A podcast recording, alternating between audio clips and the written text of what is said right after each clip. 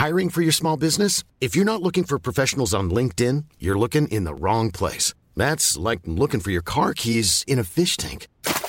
LinkedIn helps you hire professionals you can't find anywhere else, even those who aren't actively searching for a new job but might be open to the perfect role. In a given month, over 70% of LinkedIn users don't even visit other leading job sites. So start looking in the right place. With LinkedIn, you can hire professionals like a professional. Post your free job on linkedin.com/people slash people today. Laurence, vous recevez ce matin Agnès Pannier-Runacher. Bonjour Madame la Ministre. Bonjour. Laurence. Bienvenue dans la matinale de CNews. Je rebondis sur les images du président que l'on vient de voir à Ringis. Le président qui annonce un petit geste sur le diesel. Qu'est-ce que ça va être ce petit geste sur le diesel? Vous qui êtes la ministre de la Transition écologique, c'est écolo ça, un petit geste sur le diesel? Alors, je crois qu'il faut distinguer deux choses. Tout le travail que nous faisons pour euh, sortir des énergies fossiles, mais ça, ça va prendre du temps. Et aujourd'hui, la situation de pouvoir d'achat des Français. Vous savez que nous avons mis en place une indemnité carburant. Je le dis aux Français qui nous écoutent, car euh, tout le monde aujourd'hui pas de- n'a pas demandé son indemnité carburant. Tous ceux qui peuvent y avoir accès, hein, on parle de plus de 10 millions de Français qui peuvent avoir une indemnité carburant. Ce- ceux qui utilisent leur voiture pour aller travailler. Ça, c'est une mesure de pouvoir d'achat. Et évidemment, nous accompagnons les Français pour changer de voiture, pour euh, pouvoir accès à d'autres mobilités qui n'utilisent pas du diesel. Mais lorsque vous n'avez pas les moyens de changer Oui, mais de en même voiture, temps, vous donnez un petit et coup de pouce au diesel. du- Tout ça est complètement paradoxal en fait. Pas du tout. Au Non, contraire, rien n'est cohérent, en c'est fait. concilier le court terme et le long terme. C'est faire en sorte de tenir compte du fait que nous changeons d'un modèle qui repose sur les énergies fossiles et que nous ne laissons personne sur le bord de la route. C'est très facile d'avoir euh, des propos élevés lorsque on habite Paris et qu'on a les transports en commun et qu'on peut se déplacer sans utiliser sa voiture. Mais lorsqu'on est euh, comme moi, euh, qu'on habite Lens et qu'on ne peut pas aller au travail et parfois peut pas aller euh, voir ses parents euh, à l'EHPAD euh, sans sa voiture et qu'on n'a pas les moyens de choisir de changer de voiture et que le carburant augmente, eh ben il Donc faut un- aussi qu'on tienne compte Une de aide ça. qui se rajoute au chèque carburant qui est déjà en place, c'est ça non, Madame la Ministre alors De quoi parle le président exactement? S'agissant de l'aide du diesel, je rappelle déjà ce qui a été mis en place Mhm. par le gouvernement. Et par ailleurs, vous savez comme moi que Total a indiqué qu'il travaillait à une éventuelle ristourne. Et là, vous l'avez entendu, le Mhm. président a dit faire faire. Donc il s'agit des acteurs privés qui D'accord. aujourd'hui ont les moyens Le- d'accompagner les Français. Leur tordre leurs bras, c'est ça? Vu les bénéfices qu'ils dégagent, vous leur dites euh, là, vous allez faire un effort pour leur aider dit- les Françaises. Est-ce que vous leur dites Est-ce que le gouvernement leur Moi, je dis euh, au, au patron de Total, qui fait assez peu de, bénéfices en France, mais beaucoup dans le reste Mhm. du monde, investissez en France, investissez dans la transition énergétique et rendez tout ce que vous pouvez aux Français. Euh, je pense que ça bénéficiera à notre pays. En ce moment, euh, Total Energy construit un terminal méthanier flottant au large du Havre, on est bien d'accord Tout à fait. Ça, c'est pour pouvoir traiter le gaz qui nous arrive des États-Unis, exactement. le gaz de schiste. Alors, c'est pas euh, forcément du gaz de schiste déjà. Euh, je rappelle que le gaz que nous apportons de manière générale utilise des techniques de fracturation. C'est vrai pour la plupart des gisements qui sont utilisés dans le monde. Euh, par ailleurs, il s'agit de remplacer du gaz russe. Aujourd'hui, nous avons baissé, baissé notre consommation de gaz et en termes d'émissions de gaz à effet de serre, euh, c'est l'équivalent de 15% de gaz que nous n'avons pas utilisé l'année dernière, qu'ils viennent de Russie ou des États-Unis, cela ne change rien. L'important, c'est de baisser notre consommation et le plan sobriété Mhm. que j'ai lancé avec la Première ministre a permis non seulement de passer l'hiver sans encombre, ce Mhm. qui était important, Il n'y aura pas de risque de coupure d'électricité cet hiver? Je peux vous confirmer que sous- si nous continuons à être vigilants sur notre consommation d'énergie, non, il n'y aura pas de coupure euh, d'électricité. D'accord. Concernant euh, un dernier mot sur euh, le gaz, euh, on parle donc quand même de gaz de schiste importé des États-Unis. Vous dites que ça n'a pas d'importance que ça vienne des États-Unis ou de la Russie. C'est pas exactement vrai. Est-ce que nous, la France, nous sommes toujours sur une position où nous n'allons pas extraire du gaz de schiste malgré notre forte dépendance en termes d'importation? Oui, parce que ce sur quoi nous travaillons, c'est au contraire de sortir de l'utilisation des énergies fossiles, c'est-à-dire baisser notre consommation. Nous sommes en train de le faire, je le redis, hein. c'est euh, près de moins 10% de consommation d'énergie que nous avons fait en trois mois. Nous avons fait en trois mois plus qu'en 30 ans euh, de, On- de maîtrise de On va y l'énergie. revenir, mais juste sur le gaz de schiste, vous nous dites non, la France ne regardera pas ce que nous avons dans nos sous-sols. Non, la France Jamais. ne regardera pas sur cet aspect-là parce que nous devons sortir des énergies fossiles et donc nous nous appuyons le temps Mhm. dont nous avons besoin sur d'autres, sur des Donc, on- exportations, on préfère l'exporter d'autres pays, ce gaz de sur des schiste, importations, voilà, pardon. et faire des coups de pouce au diesel. Et nous, préférons, et nous préférons, je le redis, Laurence Ferrari, on peut être caricatural. Ah non, non, c'est pas, c'est pas l'enjeu. des faits. Donc, pas je, être caricatural, Madame la Ministre. Les faits, c'est qu'on baisse nos émissions de gaz à effet de mhm. serre en 2022, c'est qu'on utilise moins de charbon qu'en 2021, c'est qu'on utilise moins de gaz qu'en 2021, et c'est qu'on utilise moins d'électricité carbonée. Euh, donc, euh, c'est ça l'effet, et nous allons continuer à y travailler. moins d'électricité tout court, pardon. Oui, parce que décarboner, c'est encore un autre sujet. Euh, pour la première fois en 42 ans, la France a été importatrice nette d'électricité l'an dernier. Quelles leçons vous en tirez? Nous ne sommes plus capables d'assurer notre souveraineté énergétique moi, la leçon que j'en tire, c'est mhm. que d'abord, nous n'avons jamais été souverains énergétiquement. L'électricité, ce n'est qu'un tiers ce n'est qu'un tiers de notre consommation d'énergie. Et nous dépendons du pétrole et nous dépendons du gaz. Ça, c'est la première chose. En revanche, la France n'a jamais été indépendante en matière de souveraineté énergétique. Non, Laurence Ferrari, nous ah avons toujours dépendu du gaz et du pétrole. Ça, c'est la première fake Le nucléaire ne nous mettait pas à l'abri de ça. C'est 20% de notre consommation d'énergie, le nucléaire. Il y a 80% à aller chercher. Donc, il faut bien y travailler. Par contre, en électricité, nous étions souverains. Et je pense que c'est à ça que vous faisiez ah allusion à l'instant. Mais n'oublions pas que deux tiers de notre énergie vient du reste du monde. Sur la partie électricité, nous avons une production d'électricité qui est la plus basse depuis 1992. Mhm. Et très clairement... Grâce aux efforts des Français? Très clairement, non la production, pas la consommation, la production d'électricité. Et c'est pour ça que nous avons besoin aujourd'hui qu'EDF se mobilise pour augmenter sa production d'électricité. Comment on augmente la production mhm. d'électricité? On est meilleur opérationnellement. Aujourd'hui, nos centrales nucléaires ne tournent pas assez. Aujourd'hui, les arrêts de maintenance sont très longs. Et nous savons que nous pouvons gagner trois semaines à quatre semaines sur les mmh. arrêts de maintenance. C'est ce que nous avons montré dans un audit que ma prédécesseur avait commandé, Barbara Pompili, et que nous sommes en train de mettre en œuvre pour réduire les délais de maintenance. Ce sont des mesures d'excellence industrielle et c'est la mission que nous avons confiée à Luc Raymond pour les années à venir. La situation qu'on vit actuellement, c'est aussi euh, le fait d'un défaut d'anticipation, d'un défaut de révision, arrêter un certain nombre de réacteurs pour maintenance, ce qui est tout à fait légitime, au même moment, ça a entraîné une baisse de la production électrique en France. Le gouvernement n'aurait pas pu euh, euh, anticiper euh, cela? Alors pas tout à fait, parce que la sûreté nucléaire impose d'arrêter très régulièrement les réacteurs. Ça, ça fait tous en même temps?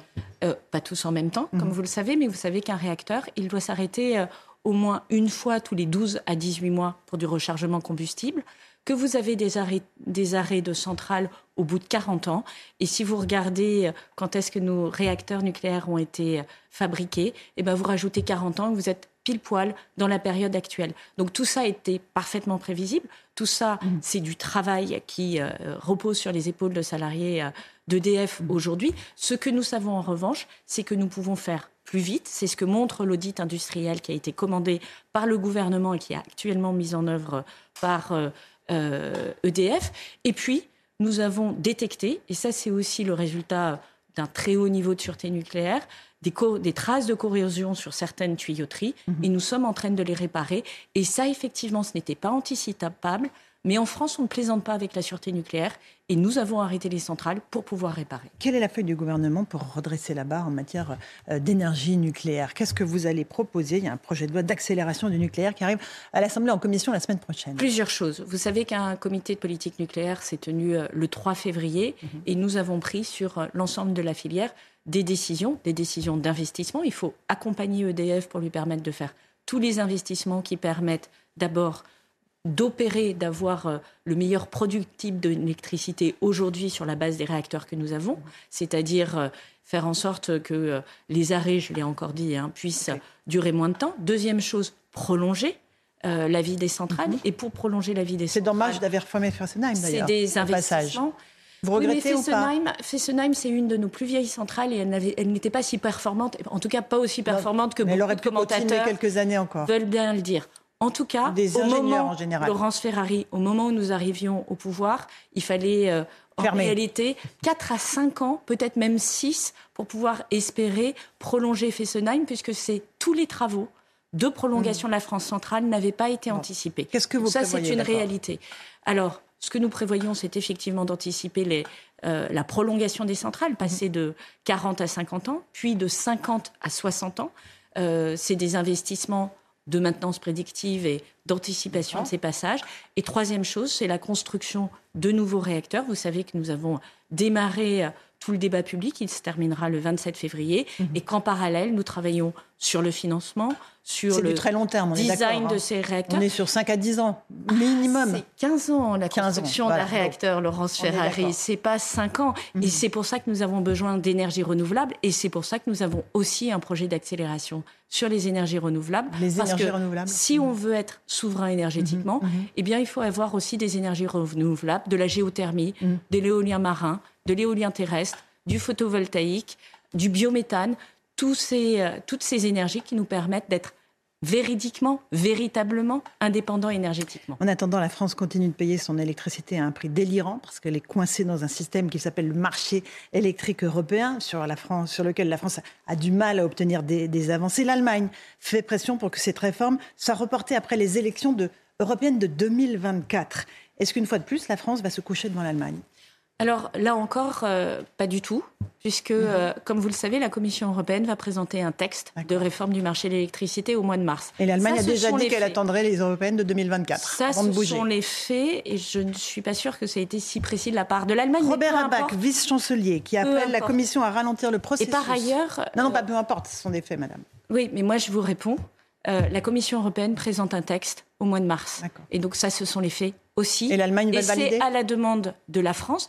Et l'Allemagne fait partie de 27 pays. Et donc, c'est 27 pays qui négocient. Mhm. C'est pas l'Allemagne et c'est pas la France tout seul. C'est le propos. Maintenant, je veux revenir un instant sur euh, le, marché de l'électricité Mhm. Voilà. européen. Aujourd'hui, les Français payent le news. prix de l'électricité euh, pratiquement trois fois plus cher que ce news. qu'ils devraient ne le payer. Alors, c'est pas tout à fait exact non plus, puisque euh, vous savez que le prix de l'électricité, euh, il dépend effectivement euh, de nos centrales nucléaires, mais pas que. Mhm. Il pas dépend seulement. beaucoup des importations, et le prix des importations est élevé, puisque d'autres fabriquent sur base euh, de gaz. Et Mhm. Puis, il y a une fake Et ça, news. ça vous paraît pas aberrant? Non, mais je Non, vais mais essayer de ça- terminer mon propos, oui, non, si vous le permettez. Rien que là-dessus, notre prix d'électricité est basé sur le prix du gaz qui dépend donc des autres. Bah, quand on importe, en règle générale, et c'est bien pour ça qu'il faut sortir des énergies fossiles, on, dépend des C'est autres. pour ça qu'il faut être souverain. Quand on a le prix du pétrole qui augmente et qu'on n'est pas producteur de pétrole, on, prie le- on paye le prix des autres. Et c'est pour ça qu'il faut développer des énergies renouvelables dans les 15 ans qui viennent. Et c'est pour ça qu'il faut développer des, des réacteurs nucléaires si on veut être indépendant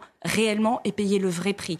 Et puis la fake news qui circule, c'est celle en du marché de l'électricité. L'Espagne serait sortie du marché de l'électricité. Non, non, c'est parfaitement inexact. Oui, oui, oui, En réalité, c'est une taxe que paye une partie euh, de la population qui permet de baisser les prix de l'électricité sur une partie des entreprises.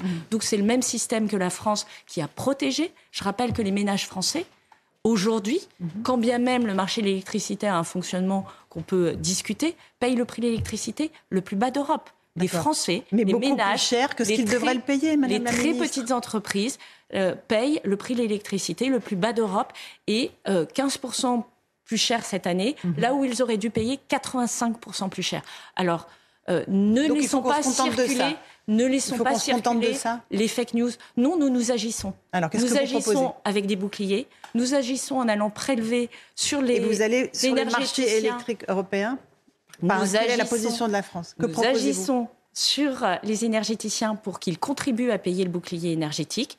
Nous taxons les surprofits. Et si j'y vais, et nous agissons en portant cette réforme du marché de l'électricité et le, texte de la Commission européenne, qui a été Mhm. inspiré, entre autres, par les Français, arrive au mois de mars sur la table Et je vous des ministres des que conseils. l'Allemagne ne souhaite pas bouger de ce euh, système d'électricité européen avant les européennes de 2024. Il faudra donc que les Français attendent cette échéance avant de pouvoir Mais euh, éventuellement payer leur électricité Je au le prix rappelle, Laurence ils Ferrari, les, les Allemands ne voulaient pas de plafonnement du prix du gaz et nous avons un plafonnement du prix du gaz européen que les Français ont négocié au niveau de la Commission européenne. Ça aussi, c'est de la réalité. La réalité, c'est une France forte en Europe qui est capable de négocier des textes auxquels les euh, Allemands n'adhèrent pas nécessairement.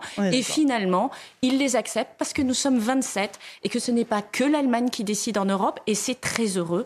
Donc le plafonnement du prix du gaz, vous me disiez sur ce plateau, vous n'y arriverez pas. Nous y sommes arrivés en décembre dernier. Alors, euh, néanmoins, euh, on va parler juste un tout petit mot de- du gaz. Euh, les prix du gaz restent trois fois plus chers qu'en 2021 et surtout six fois plus chers qu'aux États-Unis. Comment est-ce qu'on peut réindustrialiser la France avec des tarifs qui sont aussi peu compétitifs? Alors, euh, Et c'est le- vrai, le vrai sujet de la concurrence des États-Unis. C'est le hein. vrai sujet, un, de la décarbonation. Comment on euh, sort de notre dépendance au prix du gaz?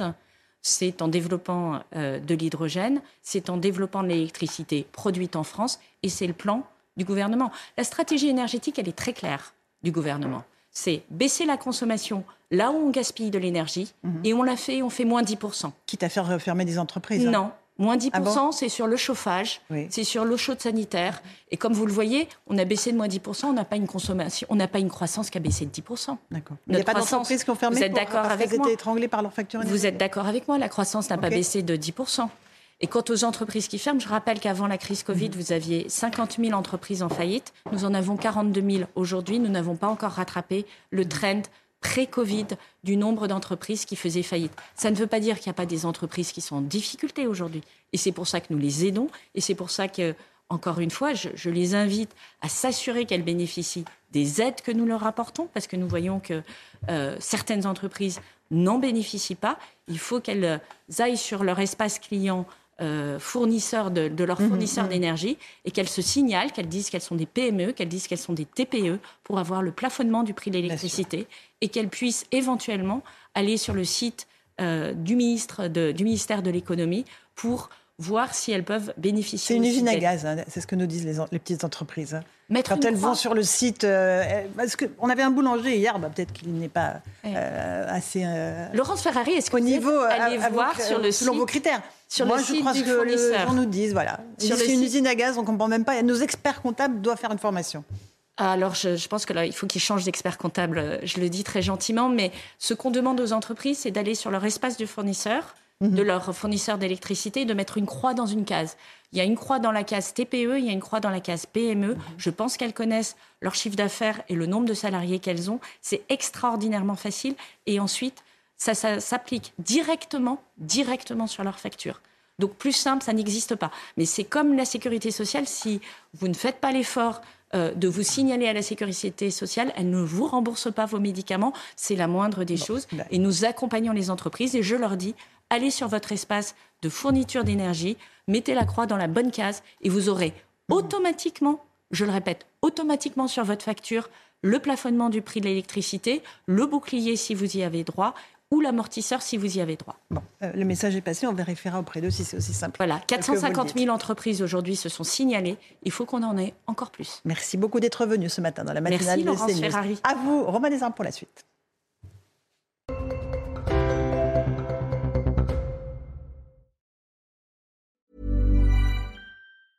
Even when we're on a budget, we still deserve nice things. Quince is a place to scoop up stunning high-end goods for 50 to 80% less than similar brands. They have buttery soft cashmere sweaters starting at $50, luxurious Italian leather bags, and so much more. Plus, Quince only works with factories that use safe, ethical, and responsible manufacturing. Get the high-end goods you'll love without the high price tag with Quince. Go to quince.com/style for free shipping and 365-day returns.